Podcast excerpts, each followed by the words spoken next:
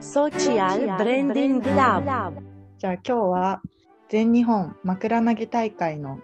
公式ポスターがツイッターですごく話題になってたので紹介したいと思います。はい。え、初めて見ました、これ。いや、そうですよね。まずその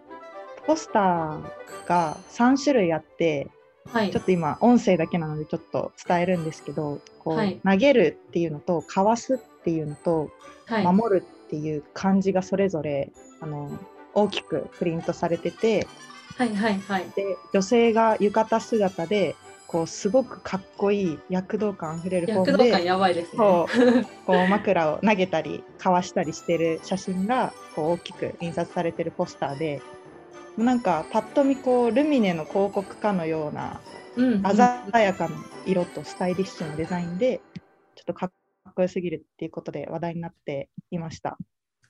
えー、すごい、このね、後で記事の方にもその画像を貼っておくので、ぜひ見ていただきたいんですけど、これは、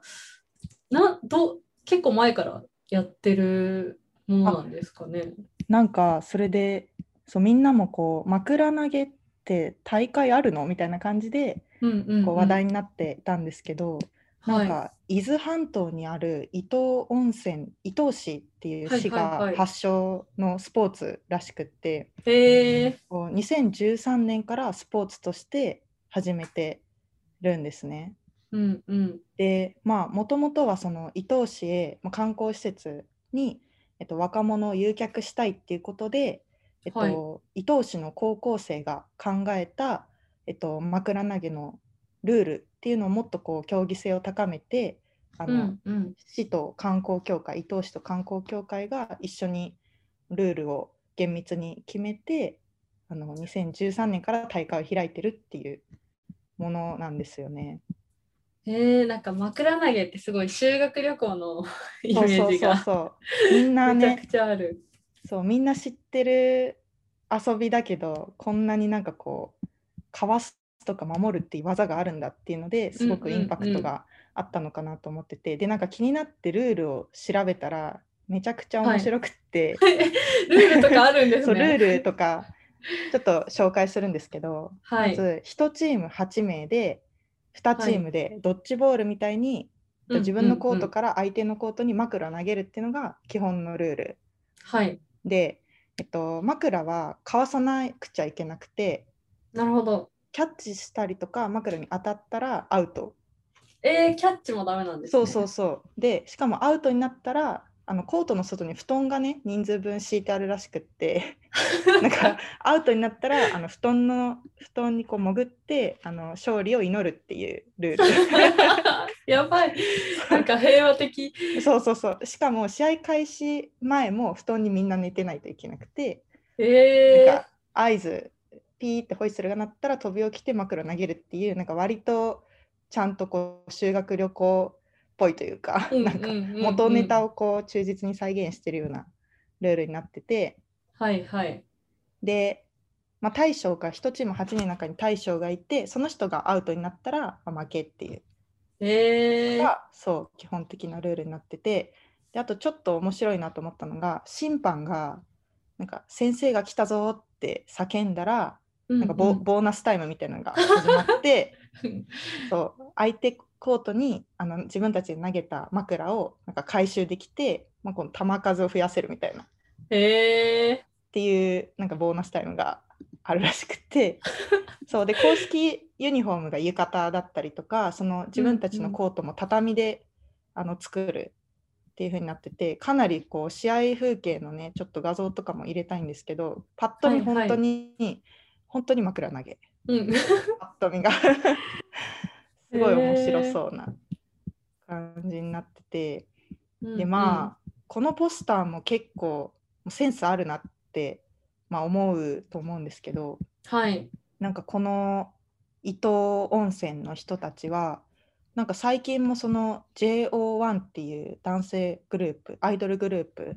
はいはい。結構韓国系のちょっと美少年系のグループとなんか公式コラボしたりとかえー、あとルール説明ちょっとこう固めの文章もあるんですけどそうじゃなくてこう、うん。うんドット絵でゲームの世界観であの説明したようなかなり面白い あの動画とかも作ったりしててなんかすごくあの、まあ、若者を観光地に誘客したいっていうミッションがあるからかわかんないんですけど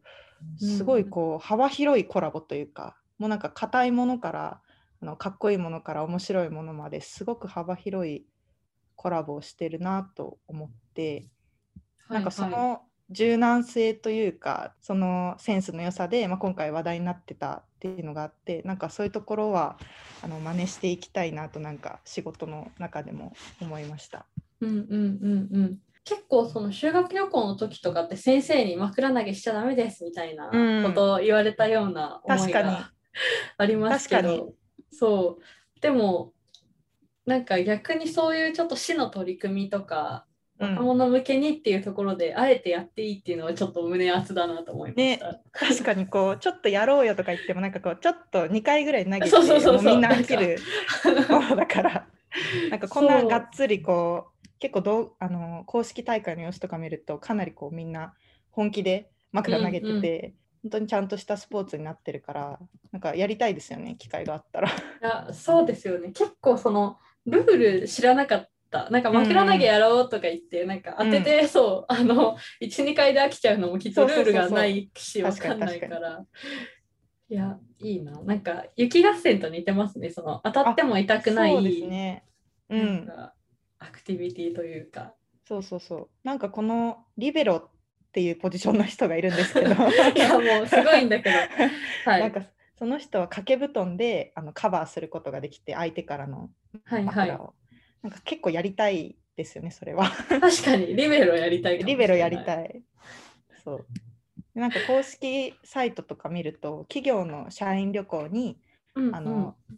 この伊東温泉の方々枕投げ大会の方々が行ってみんなでやりましたみたいなのがあったので、なんかうちももし社員旅行企画前あったって聞いたんですけどなんか復活したら、はいはいみんなで枕投げやってなんか偉い人に枕投げたいです。あ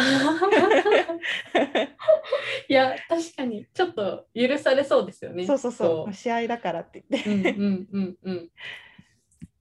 確かにちょっとこのご時世なのでね今はなんか旅行とかも。あれですけど逆に今やりたいですもんね、その。そうそうそう。ちょっと軽く調べたら、うんうんまあ、私たちの親世代の時は国内旅行とか、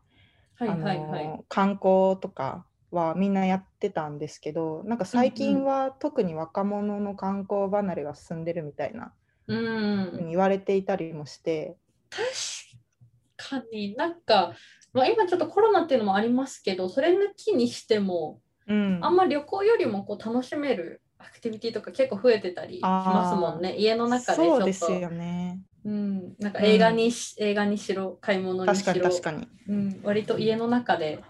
っていうのがあるのでそれこそね枕投げとかって 家の中でやるってにいうのもなんか一人とか、あんま二人でできることじゃないと思うので、なんか大部屋でみんなでみたいなそうですね。ノスタルジー的な確かに。流行ってほしい。うん。いやそうですね。ちょっとね今シーズンなんかシーズンもちゃんとあるらしくて。シーズンも今シーズンちょっとコロナであの再開のめどが立ってないそうなんですけど、はいはいはい。ぜひあのやりたいなと、ねね。今言ってもらったように大部屋で大人数でみたいなね。うんうんうんうん。やりたいですね。確かにえちょっと今パッて見たんですけどスポーツ枕投げっていう名前なんですね。あそうっぽいです。スポーツ枕投げ。ごめんなさいちょっと変に詰まっちゃったんですよ。めっちゃ確かに ちょっとスポーツ枕投げやりたいですね。スポーツ枕投げですよ、これは。はい。ちょっといや、だいぶやりたい。うんやりたい。じゃあ今日はスポーツ枕投げを紹介させていただきました。それではまたそれでは ごきげんよう。ごきげんよう。